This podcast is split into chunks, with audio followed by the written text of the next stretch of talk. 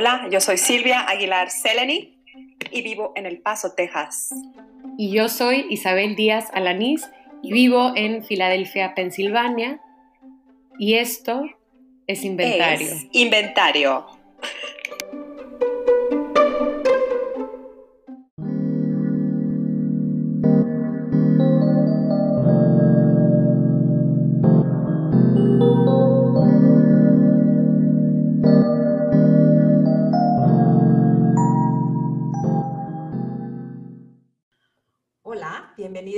Inventario, un podcast de amistad a distancia y de los libros que nos unen.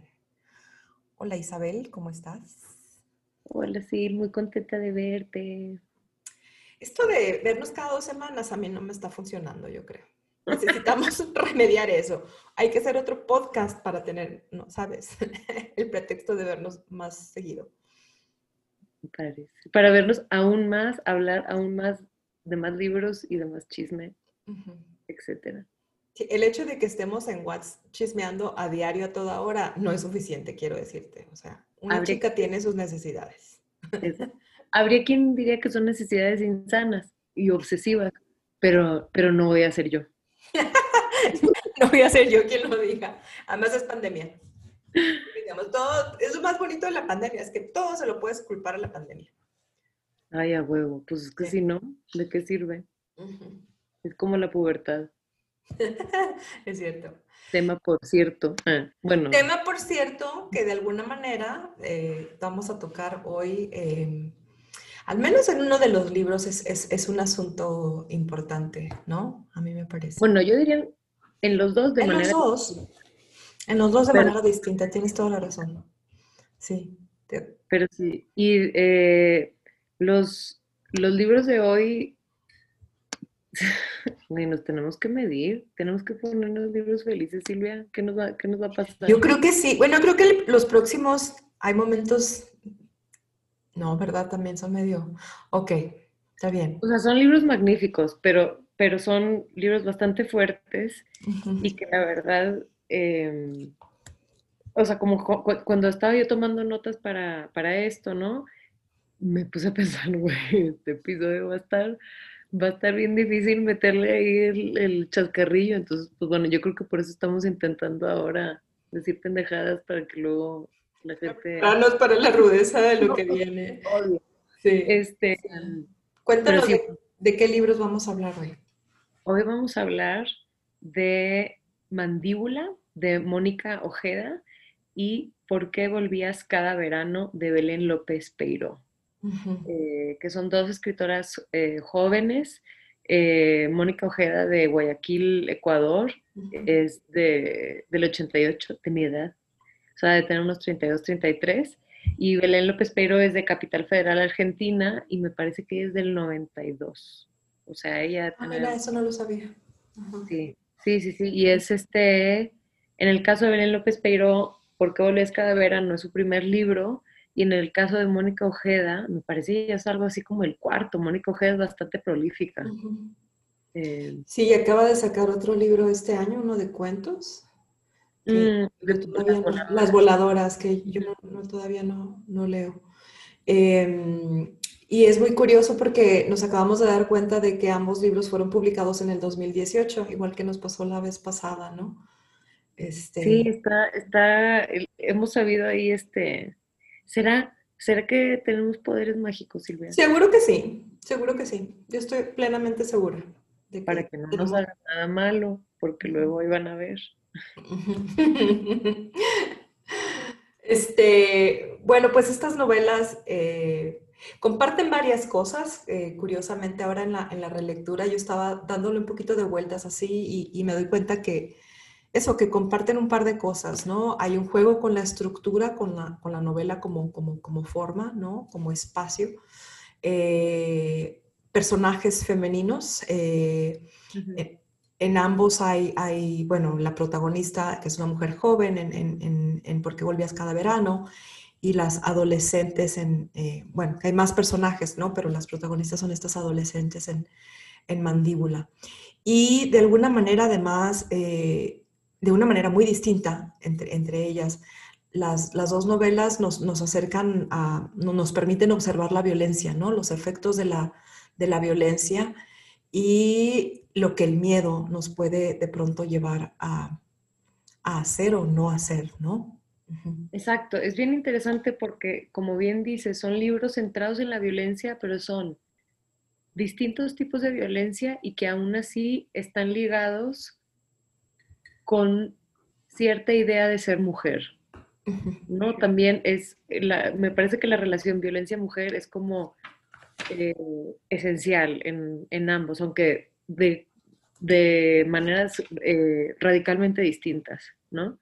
Em, creo que podemos empezar dando un resumencito como para que la gente se vaya ubicando más o menos de qué van estos. Em, el, el, libro de Mónica Ojeda, Mandíbula, que dijimos, es una novela como, bueno, y Silvia ya estaba empezando a decir esto, ¿no? Que está centrada en, o podemos decir, tiene dos centros. Uno es un grupo de adolescentes, eh, me parece que tienen como 15 o 16 años, eh, que estudian en una escuela del Opus Dei, y como la amistad tan particular que tienen ellas, que iremos hablando un poquito más de eso, y eh, además de ellas, también se trata de Miss Clara, que es su profesora de lengua y literatura, que es una, una mujer que a pesar de ser joven se viste como si fuera más vieja y de hecho nos vamos enterando que se viste como su madre y que la remeda a un punto exagerado. este, y del, de la relación de estos dos grupos, ¿no? Y bueno, y una cosa que no es spoiler ni nada, así empieza el libro, es, eh, el libro empieza con, con Fernanda, una de las niñas de este grupo, dándose cuenta que la secuestraron, que está amarrada, está en un lugar que no reconoce, fuera de la ciudad, todo apunta a eso, y se da cuenta que quien la secuestró es su profesora de lengua y literatura, Miss Clara. Y a lo largo del libro nos vamos a ir enterando de la causa de este secuestro, ¿no? De dónde sale esto. Y ese, ese primer texto, ahora que estoy obsesiva, mi nueva obsesión son los mapas, eh, pero ese primer texto funciona como un mapa, ¿no? Para, para la novela, ¿no? Porque a partir de ese primera, ¿no? Encuentro que la chica está, está amarrada y, ha sido secuestrada, eh, los hilos se desprenden al, al, al, antes, ¿no? Al antes para estos dos personajes que están unidos y no están unidos al mismo tiempo, ¿no? O sea, la maestra, la alumna, la vida en la escuela, las dinámicas de, esta chica Fernanda y sus amigas y, demás, ¿no? Exacto. Eh, bueno, sigamos con mandíbula, ¿no? Y luego ya platico un poquito de... Va, va, va, va. Y bueno, que, que me parece que también una cosa que va recorriendo toda la novela de mandíbula es, eh, bueno, ya decía yo que es una violencia que tiene que ver con con cierta idea de ser mujer y específicamente es una violencia que sufren e imponen madres e hijas. Eso es como el vínculo primigenio que se manifiesta de maneras distintas, pero que va a estar latente a lo largo de toda la novela, ¿no? Hay algo ahí como de, o sea, como la maternidad y el ser, eh, pues producto de esa maternidad, ejercerla y recibirla como casi como una cuestión entre de canibalismo o de mm, eh, como una metamorfosis, metamorfosis, no sé, creo que lo dice en inglés, no metamorfosis, em, que, que tiene siempre un excedente, pareciera ser, ¿no? Me quedo pensando en algo que en, eh, dio una conferencia este sábado eh, Mónica Ojeda em, para Casa Tomada, a quienes les mandamos saludos porque nos han proveído de libros y nos seguirán proveyendo de libros de una u otra manera. Em, pero en, esta charla hablaba eh, de las escrituras extremas, ella le llama, ¿no? Y dice que esa es la poética para ella, eh, esa es su poética, ¿no? Y al menos lo vemos en estos dos libros. Yo no he leído Las Voladoras y, no sabemos qué, cuál, cuál, es el camino que, que, seguirá, ¿no? Eh, Mónica en el futuro con, con otras novelas y, y, cuentarios. Pero ella eh, hacía, hacía hincapié en que hay que entender la escritura como algo relacionado con el cuerpo, ¿no? Y parte de ello hablaba del, cuerpo emocionado, en tanto que recibe emociones, ¿no? Por tanto, eh, el lector las recibe también, ¿no?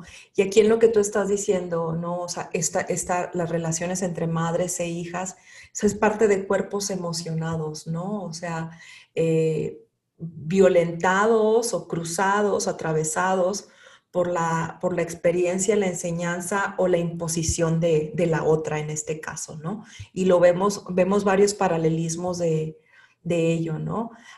Y por un lado tenemos, eh, sí, a la madre abusiva y la madre violenta, ¿no? Que, cuya relación con su hija, vamos a ver, tiene efecto en cómo ella se, se desenvuelve por el mundo.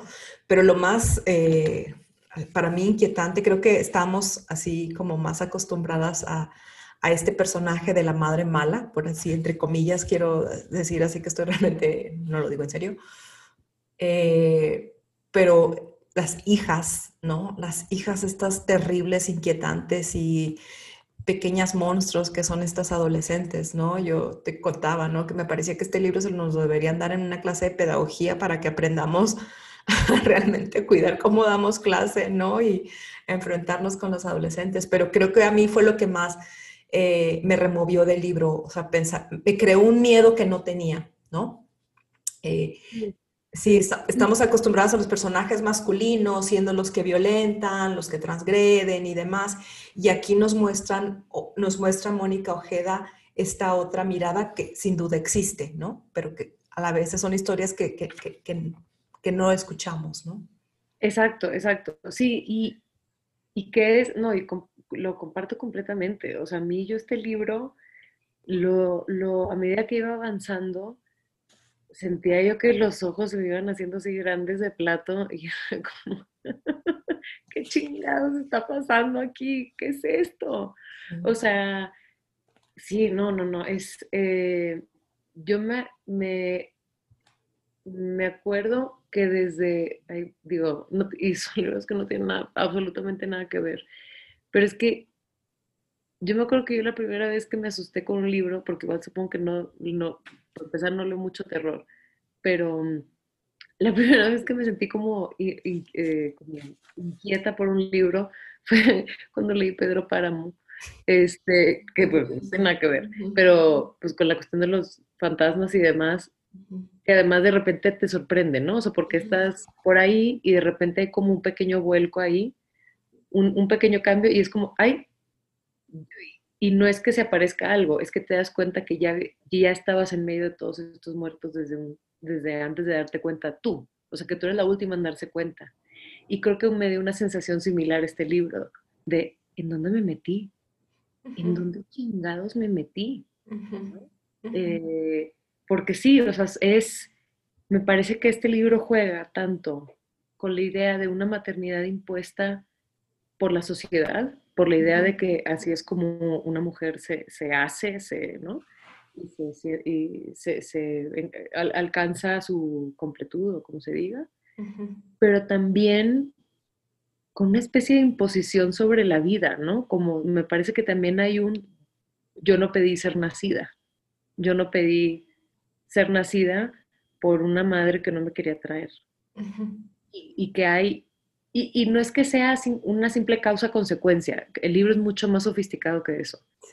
Eh, tiene muchísimos hilos además, ¿no? Y, entonces los personajes son increíblemente vivos, me parece que reconocemos, eh, está escrito con una generación en mente, ¿no? Nos vamos dando cuenta con, la tecnología, con, con, las referencias, que hay muchísimas referencias a lo largo, ¿no? Pop y demás, a lo largo del libro. Eh, pero sí se siente como una especie de, de herida original, de la que se, que se va a multiplicar y que va a traer muchas otras clases de complicaciones, y no es porque sea eh, definitorio, no es como que, y de hecho el grupo es bastante grande de adolescentes, que me parece que son como cinco, creo. Sí, sí. Eh, y parecen tener historias más o menos similares, aunque definitivamente Annelise y Fernanda son como las, las dos cabezas de Los este líderes y, y, son las que de alguna manera y, maternan a las demás, ¿no? O sea, yo, yo, las veo como maternan a las demás, porque incluso, pero, pero como de madres así que imponen y a las otras no les queda más que un poco como súbditas obedecer. Ahorita que te estaba oyendo, estaba, dijiste algo muy interesante, ¿no? Como no es algo nada más básico que como yo, mi madre no quería tenerme, por eso mi, o sea, no es tan básico como eso, pero es muy curioso cómo los, e, estos personajes, tanto las adolescentes como, como Miss Clara, eh, también son, no solamente que son incapaces de salir de sus circunstancias, sino que en ciertos momentos optan estas circunstancias, abrazan estas circunstancias, ¿no? Este ser así. Y yo creo que, eso lo observo en, en Miss Clara, ¿no? O sea, este personaje que creció con esta madre tan terrible y demás, o sea, que ella adopte la manera de vestir de la madre, es adoptar y asumir esta soy y esta decido ser, ¿no? O sea, es así como si hubiera tenido posibilidad de, tomar otro camino, pero, pero, pero se, lo, se lo adueña, ¿no? Em, es curioso cómo creo que más y más, eh, es curioso y no, y es triste también si nos vamos a las noticias, cómo el terror y la violencia más dolorosa viene desde casa, justamente, ¿no? Y creo que es algo de lo que, que también vamos a hablar ahorita que hablemos de, de, por qué volvías cada verano, pero que es algo que, que sin duda toca Mónica Ojeda, ¿no? O sea, cómo es desde casa, eh, por cómo somos eh, criados, criadas, y por cómo no somos criadas, ¿no? Por, por también por la ausencia, ¿no? Eh, nos convertimos en, podemos ser tanto víctimas como victimarias de nosotras mismas, ¿no? O sea, eso es lo como que me parece así como, como bien inquietante, ¿no? O sea, no es una novela de terror, pero hay terror, sin duda hay, hay, hay terror, ¿no? Te, te, digo, genera un miedo que, en el que una no había, al menos yo no había considerado, ¿no? Y, y que me parece que parte de ese miedo es, además de... Eh, porque tiene cierta cuestión de violencia espectacular, el, libro, o sea, espectacular sobre todo en términos de una violencia que está hecha para ser vista, para ser compartida o no, o que, que tiene hasta cierto punto una especie de escenario, que, que, una, ¿no? que, eh, que tiene hasta una producción, por así decirlo. Eh, pero también porque creo que es una, es una violencia que como nace de las relaciones, se reproduce también en las relaciones. no es una violencia contenida, es una, es una violencia que se mueve y se reproduce y un poco como en el virus. Sí. que, que dices, ¿qué tan cerca estoy yo de ahí? Sí. ¿A cuántas personas estoy yo de esto? Sí. Y que además, o sea, se vuelve lenguaje se vuelve, se vuelve la forma en la que ellas se comunican y se relacionan, ¿no? Bueno, aquí tendríamos que hacer la aclaración para quienes no han leído la novela. Tenemos a Miss Clara, a Fernanda, este personaje, y poco a poco vamos reconociendo que, que se trata de estas chicas que están en un colegio Opus Dei, este grupo de cinco amigas que son las bullies más asquerosas del mundo mundial, eh, pero que además tienen como su pequeño ¿qué será? Como cuartel en el que hacen y traman cosas y se ponen retos que las ponen en, peligro constantemente a ellas mismas, ¿no? No solamente que están haciendo como eh, cosas hacia los otros, hacia sus compañeros, a sus profesores y a sus mamás, sino entre ellas mismas, ¿no? Es, es como una competencia de ver quién puede más.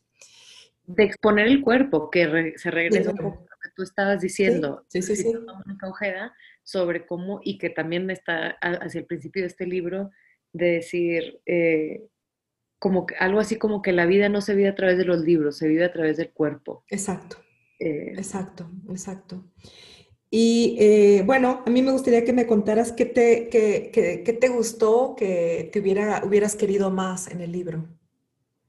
Claro, ah, bueno, claro, recordando, digo, Nuestras tres preguntas para, para, para ahora, para comentar. preguntas que ahora estamos teniendo para, para, para recorrer los libros que leemos, que, de qué hubiera querido más, qué hubiera querido menos y qué extrañé. De este libro, a ver, ¿por dónde empezamos? ¿Qué hubiera querido más? Creo, eh, a cómo está organizada la, novela, eh, son como una especie de capítulos alternados, ¿no? Entonces tenemos como los capítulos que tienen que ver con el secuestro de Fernanda y tenemos los capítulos que tienen que ver con las historias previas de, tanto del grupo como de Miss Clara y también otra clase de capítulos también intercalados, ¿no? A veces diálogos, a veces, ¿no? Me parece que algo que hubiera querido más es como capítulos que hablaran en el mismo tiempo en el que Fernanda está secuestrada. Ah, ok. Porque una vez eh, eh, el, presente, ese presente de Fernanda secuestrada, no nos enteramos de, qué están diciendo las demás personas que no están en ese cuarto, que son Exactamente. Y creo que eso me hubiera gustado eh, saber, ¿no? ¿Qué, se está, se estaba circulando en la escuela, en el grupo de amigas, con las mamás, no sé. ¿Me sigo con las otras o tú quieres decir? Sí, no, síguele de una vez y ya te cuento yo. Ah, bueno, está bien. Aceptamos. no, digo, si quieres, o sea, combinamos, pero ya agarraste un carril muy bonito. Bueno, entonces ese es el hubiera querido más. El hubiera querido menos. Ah, mira, en el hubiera querido menos tengo, un, tengo una, este, no sé si va a ser una opinión impopular. Realmente, me la traigo para discutirla contigo, porque no sé. Pero se me hace, o sea, dentro de todas estas mil cosas que están pasando, nos vamos enterando o hay como hay varias instancias de lesbofobia a lo largo de la novela, que es una mm. lesbofobia que está como súper instalada en la cultura, ¿no? Porque además, como mencionamos, es una escuela del Opus Dei. Opus Dei. Ajá, y entonces obviamente ser, ser lesbiano, ser gay, digo, es una escuela de puras mujeres, entonces por eso se insiste en, en la lesbofobia, pero ser gay en general este, es no solo un pecado, sino en el lenguaje de esta novela como un desorden, ¿no? Hay, muchas sensaciones de desorden en la, novela y, este es uno de esos, ¿no? De, en, la cultura conservadora ecuatoriana. Y Miss Clara participa de esa cultura, que no me parece raro, pero, y, pero aún así yo no sé si era necesario que ella fuera lesfóbica para que ya se hubiera hecho el punto. Ajá, porque se me hace que para cuando, o sea, el hecho de que ella secuestre a Fernanda no es, no es necesariamente que, em, que Fernanda sea lesbiana, pero hay una especie de pregunta alrededor de la novela. Y hay un, pequeño, un, un, muy pequeño suceso que le, pasa a personajes de cuyo nombre no sabemos, pero que pasa un poco en el background que, de, lesbofobia, ¿no? Y entonces, no sé, como que yo me quedé ahí pensando si esto no aplanaba un poquito o no corría el riesgo de aplanar un poquito el personaje de Miss Clara. Qué curioso, eh, sí. Pero no sé, no sé. Digo, porque obviamente la lesbofobia existe y es ejercida por personas eh, pues, redondas. Pero, ¿sabes por qué creo que, ay, yo ya así como, así como si estoy, no defendiendo, sino, pero ¿sabes qué pienso en ese sentido? Que, que, me es como fácil explicar por qué la lesbofobia de Miss Clara, porque es su madre. O sea, a fin de cuentas, como no, no, no, no se conforma, no se hace un criterio propio, ¿no? sigue reproduciendo, que a, lo mejor la única manera en la que yo me daría para explicar es que está reproduciendo eh, a su madre, ¿no?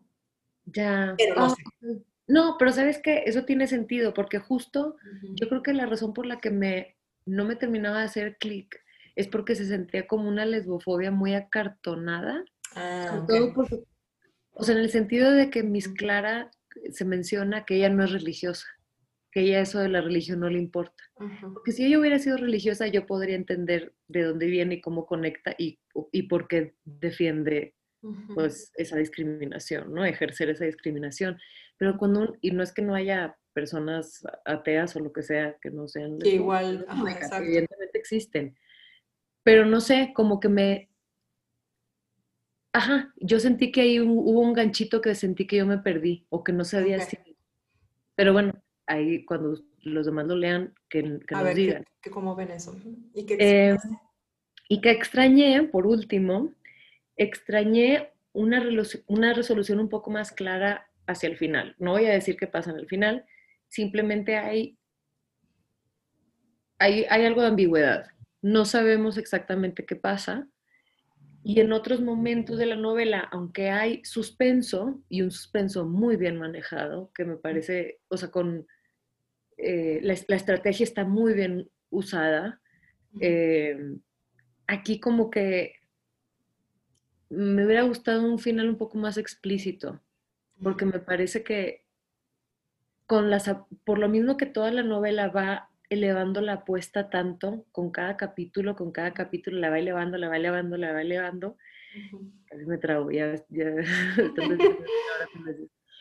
Siento que, aunque eso evidentemente te hace mucho más difícil llegar a un final que embone, pero sí, me hubiera gustado algo un poquito más explícito, pero pues no sé, no sé qué tanto este que yo me quede con las ganas sea parte de lo que Mónica Ojeda quería, ¿no? No darnos todo. Exacto. Sí. Pues a mí fíjate que algo que me, gusta mucho de la novela es eh, la estructura y la exploración en las formas, ¿no? Porque, o sea, tenemos estos episodios del presente en el secuestro, tenemos eh, lo que ocurre entre las amigas que salen y demás. Eh, uno de los personajes eh, está yendo a terapia y tenemos los diálogos de la terapia, ¿no? Tenemos otros diálogos por ahí en los que están las letras entre personajes. y creo que, que, tratándose de, de, estas chicas adolescentes que viven en el privilegio total, ¿no? Este, creo que, que que me hubiera gustado que continuara esta exploración en forma y en lenguajes, eh, en tanto mensajes de texto o, Facebook, o bueno, ya los jóvenes son, no, Facebook es para viejitos, ¿no? Dice. pero, pero eso, o sea, me gusta mucho esa exploración en forma y creo que, em, que está tan, tan rico como está haciendo, porque entonces nos, nos ofrece una, una perspectiva así como completa de, de lo que atraviesa a los personajes, a las personajes y lo que ellas mismas transgreden, que, creo que me hubiera gustado así como un poquito más, o sea, una cosa más como un, eh, eso, no sé por qué pensaba muchísimo en mensajes de texto, se alude a ello y se alude a la tecnología y a los teléfonos, ¿no? Pero creo que, que así como que incluso visualmente, ¿no? Tienes toda la razón. Sí, como em, a los emoticones o al... Porque se habla de Instagram, pero no lo vemos como si vemos la terapia. Exacto, exacto. Entonces creo que eso me hubiera gustado verlo porque, porque me intriga, porque lo está, nos está aludiendo a ello, ¿no? Constantemente.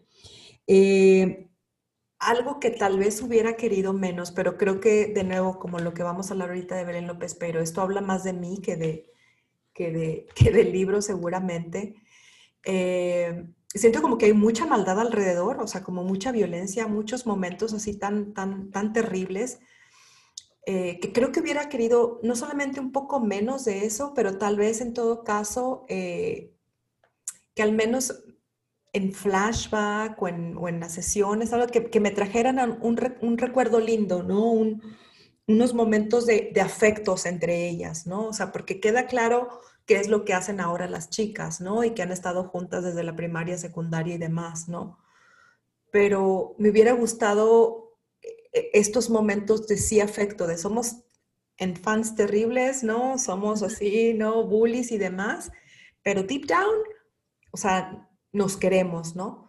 Eh, y que sé que no lo hay, ¿no? Y que es muy dudoso que existan o que sea posible, pero, pero creo que eso es lo como más retorcido del amor, ¿no? Que de pronto eres capaz de, de amar a tu enemiga, ¿no? Amar a quien más te daña, ¿no? Entonces creo que, que, que, me hubiera gustado un poco menos de eso que queda claro al inicio, que es la violencia que ellas, eh, a la que están ceñidas y la que infunden, y, eh, para que hubiera un poquito de paso, un poquito al menos, eh, saber dónde estuvo la semilla de los afectos, ¿no?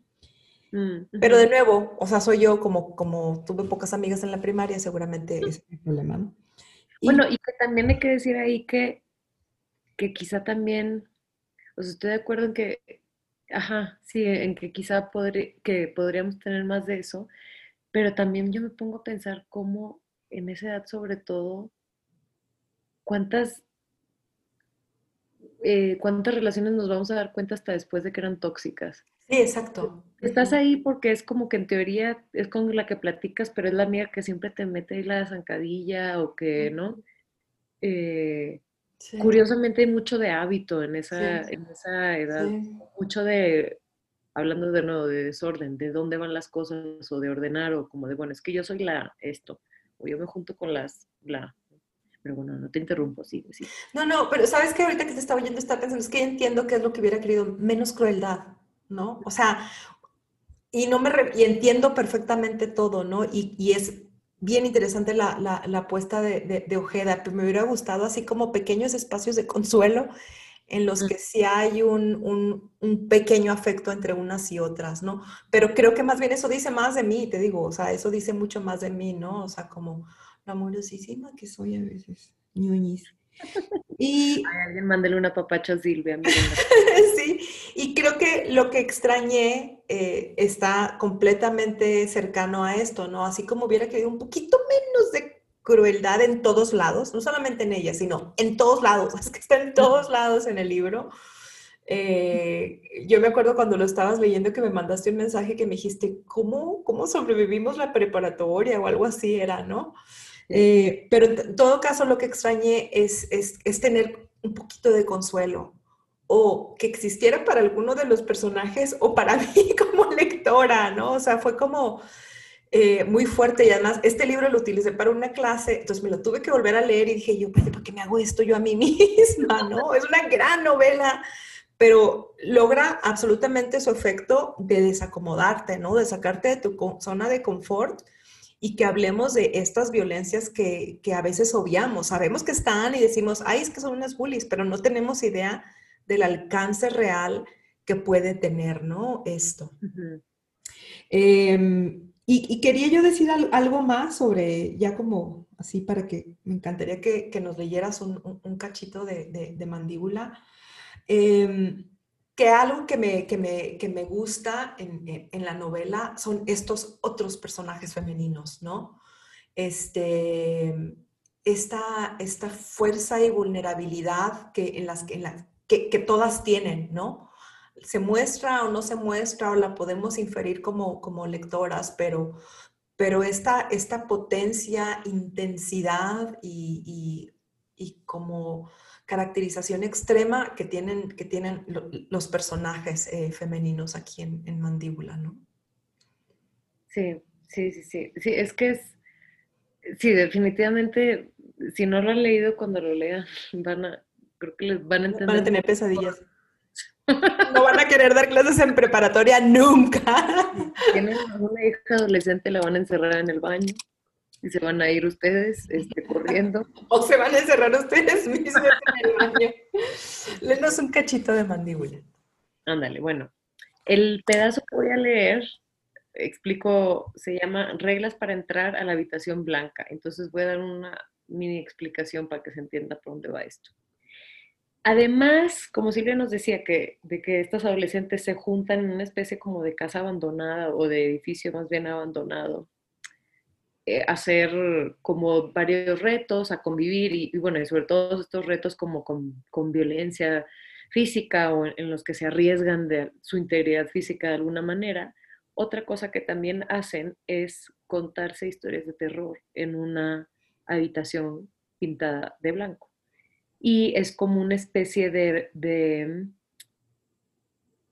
ese, ese, contar historias de terror es una especie de devoción hacia lo que Annelies que es la mejor amiga de Fernanda, dice que es el dios blanco. Y entonces hay como una especie de desdoblamiento de, eh, o sea, si tienes el, dios este cristiano de, del Opus Dei, en el que ellas eh, están siendo educadas todos los días, ¿no? En su, en su escuela y en sus casas y en su cultura, está el dios blanco de Annelies, que es el, el un dios que tiene que ver con,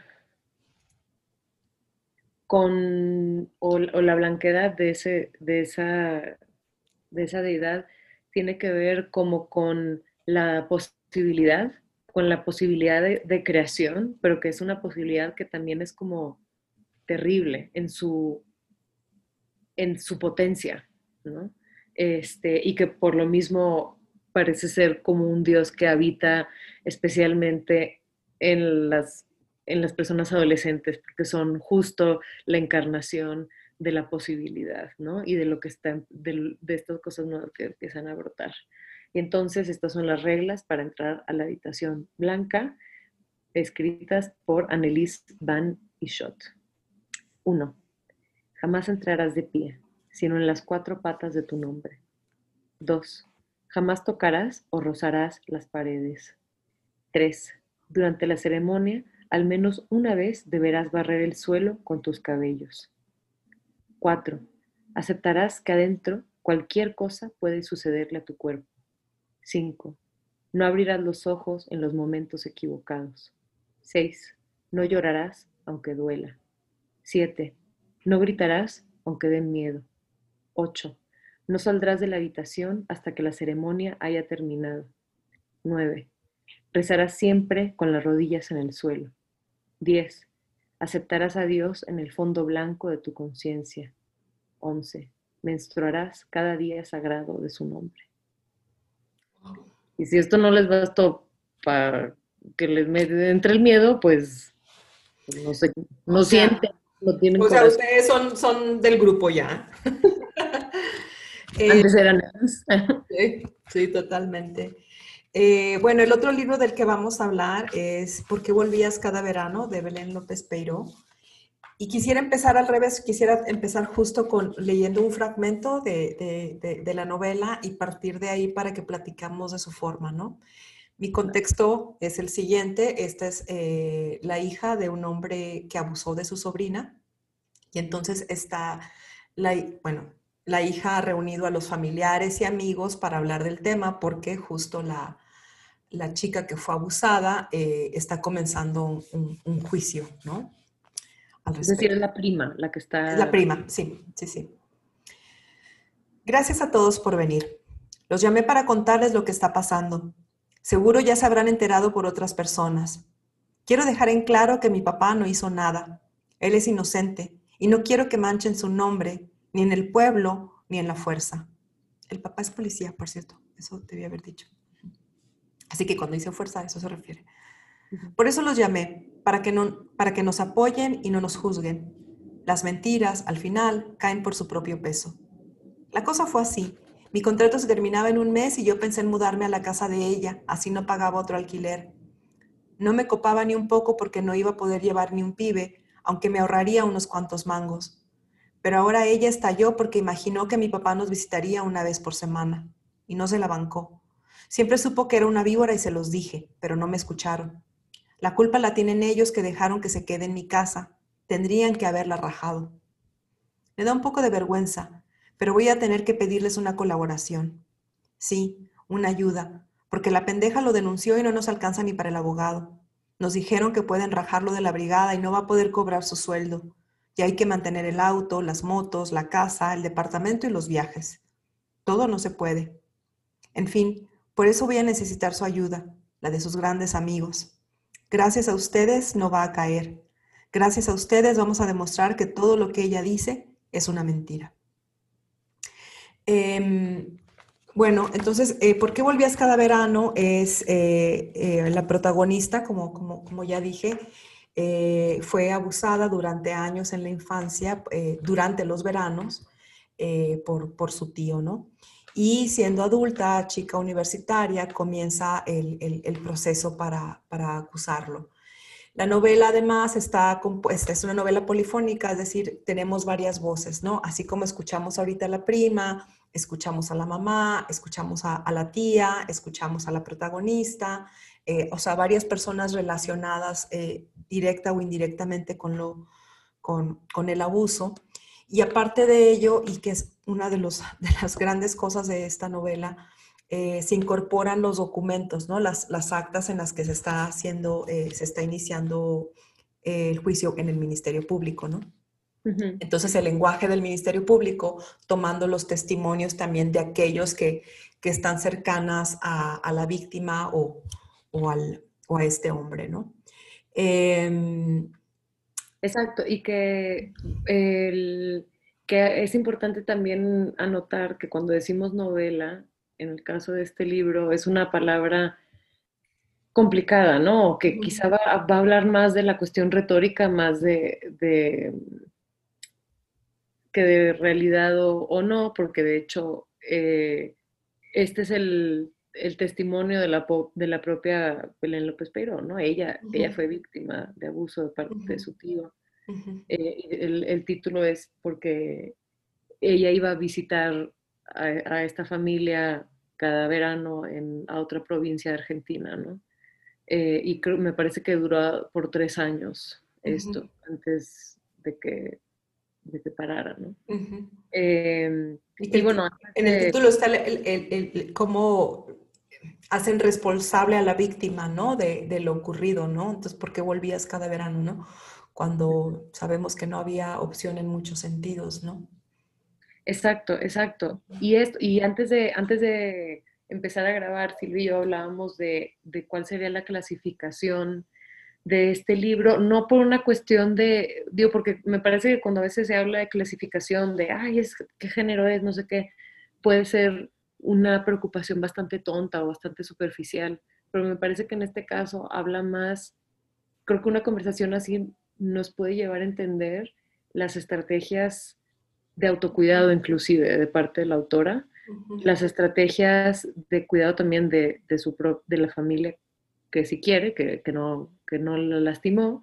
Em, y eso, y, pues porque una historia siempre... Y, el statement, además, que quiere hacer en su decisión de escribir de ello, ¿no? También está... Exacto, exacto, porque las historias no son fáciles de contar nunca, más allá, o eso es lo que yo creo, más allá de, de que se traten, siempre hay que encontrar por dónde agarrar el mango.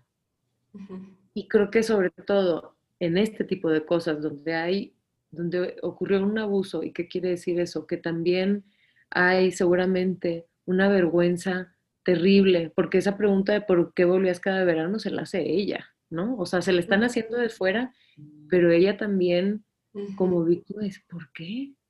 cuando pues obviamente no es culpa, ¿no? Pero pues es la pregunta que probablemente todas las víctimas se hacen, como si hubiera estado en su poder, como si hubieran podido evitarlo, ¿no? Exacto. Eh, y entonces me parece que el decidir cómo contar esta historia, desde qué puntos de vista, de, de qué manera irla enhebrando, es también una manera de reapropiarse de esa historia y de y de no ser víctima, de no mantenerse como víctima, ¿no? Exacto. De no mantenerse como víctima. Em, hay que decir que esta, esta, novela surge de un taller, sí hay que decirlo porque eh, creo que a veces eh, no pensamos en el, proceso del libro y yo creo que, que no pienso que todo mundo tenga que hacer taller para trabajar un texto, pero hay textos que vaya que sí, ¿no?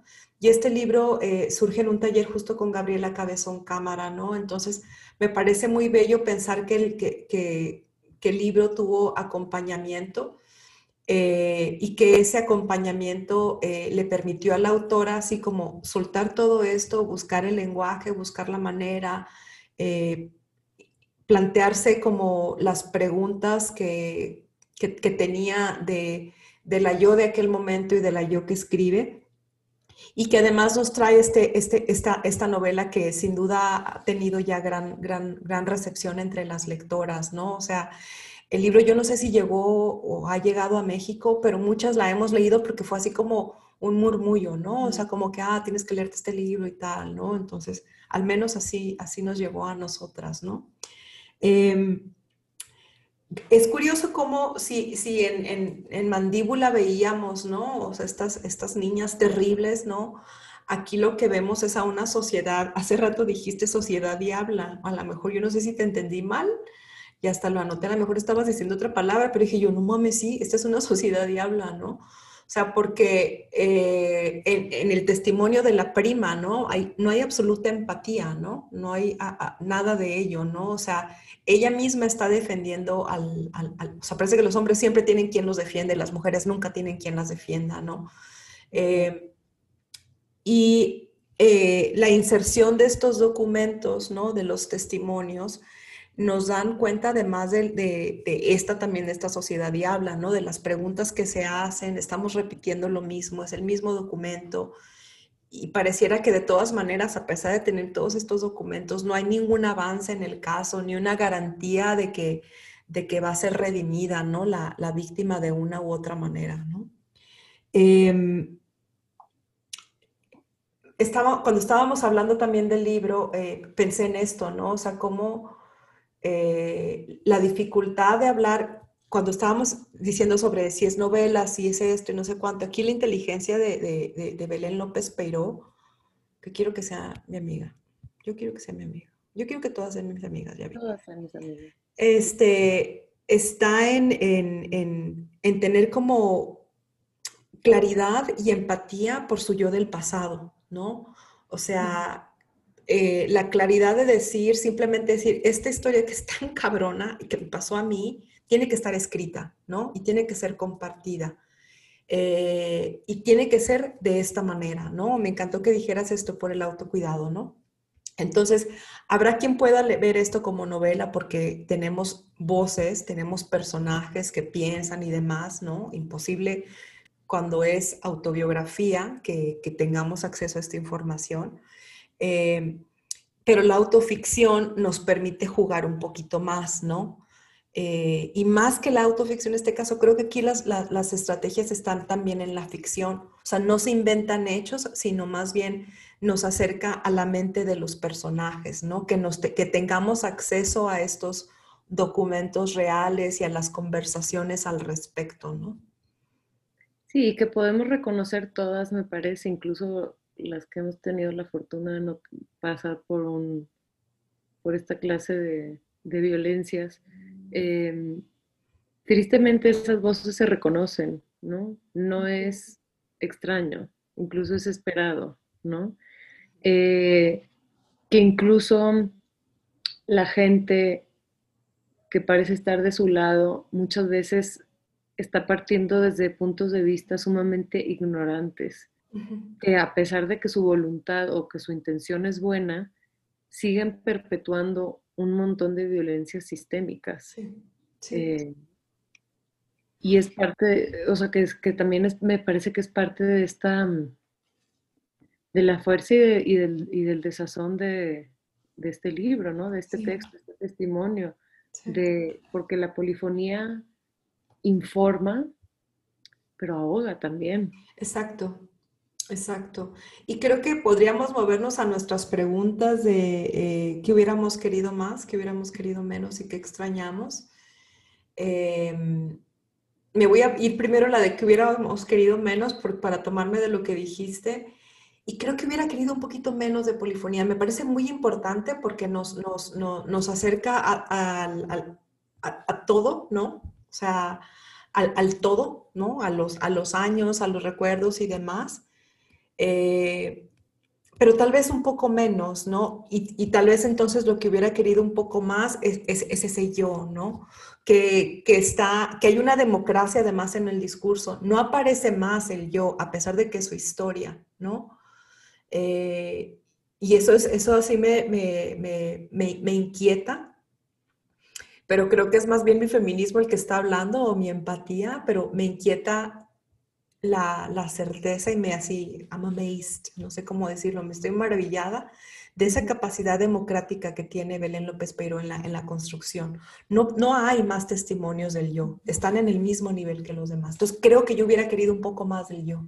Wow, no, pero si la tienes completa, o sea, estoy completamente de acuerdo contigo, porque yo no, no me había dado cuenta que estaba tan parejo, pero es que además esto que dices me hace pensar en cómo me parece que que la gente que es, que es víctima de este tipo de violencias o de violencias similares, parte de cómo construye eh, su credibilidad es tratando de ser objetiva al extremo y de, y de darle a todo mundo su parte, para decir, no, no, no, no, no estoy exagerando, no estoy, no, mira cómo le doy a todo mundo para que me creas, cuando es como, ¿por qué? ¿Por qué la víctima tiene que hacer eso? ¿Por qué la víctima no puede simplemente patalear y arañarse y gritar de pinche coraje de mira lo que me hiciste pendejo, ¿no? Sí, sí, y, es, es una democracia, y además esa palabra también lo hace más espeluznante, dolorosísima. Sí, absoluto, absoluto. O sea, hay momentos catárticos de ese yo, sin duda, pero no es una novela catártica y podría serlo y me lo hubiera, me lo hubiera leído igual, no hubiera entrado en eso, pero por eso me parece un libro tan valiente en, muchos sentidos, ¿no? Creo que ahí de alguna manera dije el menos y el, y el más yo, ¿no? Eh, o sea, como menos, menos, menos polifonía porque hubiera querido más de ese yo, entiendo y, y admiro las decisiones al respecto. ¿Y qué extrañé? Eh, esta es la que también, creo que como la novela anterior tiene más que, que, ver conmigo que con, que con, que con el libro. Extrañé que la autora decidiera darle a la, a la protagonista, a la que esta construcción del yo, eh, tampoco acompañamiento de amigas, ¿no? Extrañé que tuviera amigas, ¿no? Eh, que, estuviera como eso, como acompañada en todo este proceso. Sí hay alguien por ahí y demás, ¿no? Pero creo que, que, extrañé eso. Sin embargo, hacia el final del libro eh, hay, una, hay una voz por ahí que uno puede suponer que es una amiga, lo pensé incluso una profesora, algo así, que le dice como ya, o sea, tú haz lo que tú quieras, vístete como tú quieras, ten relaciones con hombres, con mujeres, haz lo que tú desees con tu vida, ¿no? Y esa, eso salva para mí muchísimo, ¿no? Está esa voz ahí, pero creo que, que Silvia hubiera querido como, extrañé que tuviera más amigas de infancia y adolescencia, pero seguramente eso también responde a que eso fue lo que ocurrió, ¿no? El autoaislamiento al que, al que eh, van con frecuencia las víctimas, ¿no? ¿Y tú? ¿Cuáles fueron tus? Yo, em, bueno, es que creo que, creo que fue difícil contestar estas tres preguntas. Em, sobre, digo, creo que, creo que el, saber que este es un testimonio de alguien también te hace simpatizar con, los silencios, porque no, es, no, es, no es fácil, eh, por, más que lo transformas en, en, otra cosa, en literatura y demás, sigue siendo eh, tu testimonio ahí descarnado, ¿no? Em, pero me parece que, pues eso, que si hubiera querido algo más y algo que quiero más es justicia, ¿no? este, que, que es un libro que, que, te deja ahí atorado, como tú dices, no, no es catártico, que no, es, no tiene por qué ser algo malo, porque pues porque esta es la realidad y quizá lo que necesitamos es enojarnos eh, para cambiarlo, ¿no? Que ya estamos enojadas, enojarnos más, no sé. Sí. Pero sí es, em, pues nada, lo, sientes por el personaje y por la autora. Y, sí.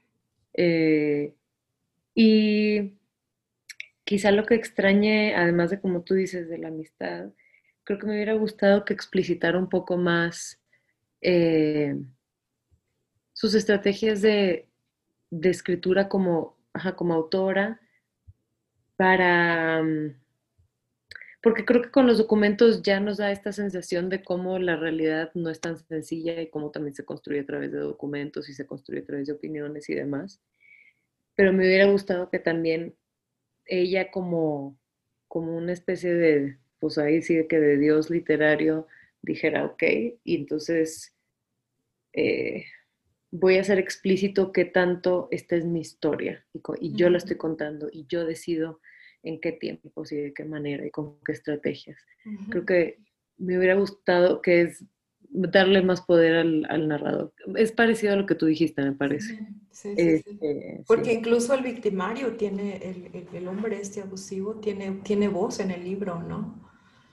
O sea, es muy, es muy curioso eso, es, es, una, o sea, me parece tan inteligente e, e, el libro también en eso, ¿no? Porque si, si Mandíbula nos pone en un lugar incómodo por eso, creo que porque, porque volvías cada verano nos incomoda no solamente por el abuso, sino por su valiente decisión de, tocarlo de esta manera, ¿no?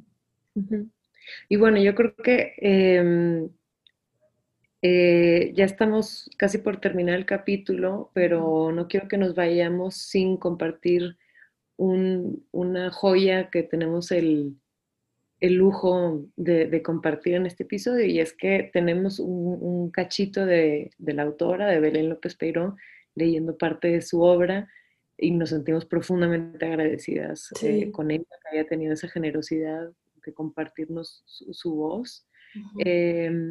Bueno, vamos a, escuchar. Vamos, a escuchar a Belén López Pero y editoriales en México, por favor, reediten esta novela. Es tan, tan importante que la tengamos. ¿Estás cansada de que te cuestionen? Acostúmbrate, porque todavía queda para rato. Que por qué volvías, que por qué no hablaste, que por qué dejaste que te cogieran. Olvídate, jamás van a aceptar lo que decís, siempre te van a cuestionar. A vos, a tu palabra, querida, poner bajo la lupa a un hombre siempre sale caro. Su hombría, su machismo, pesan más que tu integridad y la de las otras chicas. No tenga ninguna duda de que eso es así. Pero no te sientas especial, les pasa a todas, a las que denuncian y a las que no, a las que guardan bajo llave su secreto y a las que lo gritan a los cuatro vientos. Mucho más si cuestionas a alguien con un arma. Su pistola pesa más que su pija y el tipo se cree Dios. Y serán muy pocos los que por vos respondan y muchos los que miren un costado. Siempre es más fácil desoír que encarar, que hacerse cargo. Siempre es más fácil bajarse los pantalones y cogerse una pendeja por la fuerza que ponérselos y pedir permiso.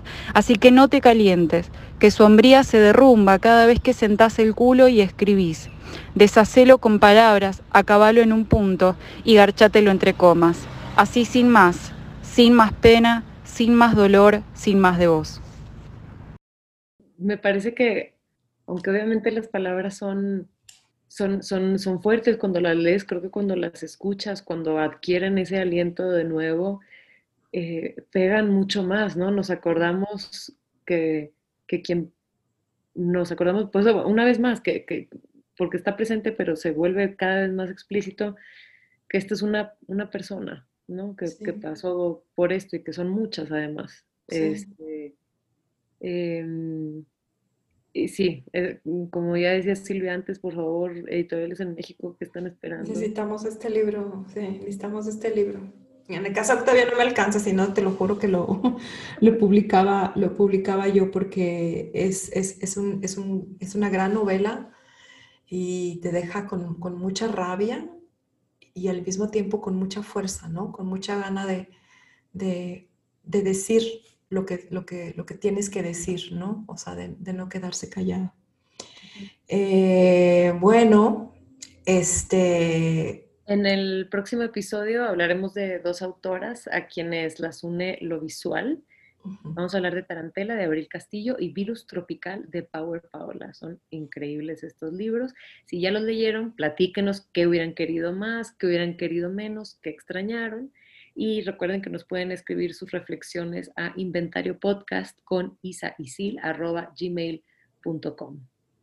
Eh, y no olviden revisar nuestras redes para ver las recomendaciones semanales de lectura hechas por nosotras pero últimamente más bien las recomendaciones han sido de nuestras escritoras, invitadas sorpresa, así que síganos por ahí. Además tenemos unos diálogos fabulosos en Twitter, así que por favor. Eh, nos encuentran en arroba inventario pod en Twitter y arroba inventario podcast en Instagram. Y eso, espero que hayan disfrutado el, episodio. Nos despedimos por ahora, nos vemos en, en, o bueno, nos escuchamos en dos semanitas más. Y recuerden que los libros compartidos saben mejor. Mucho mejor.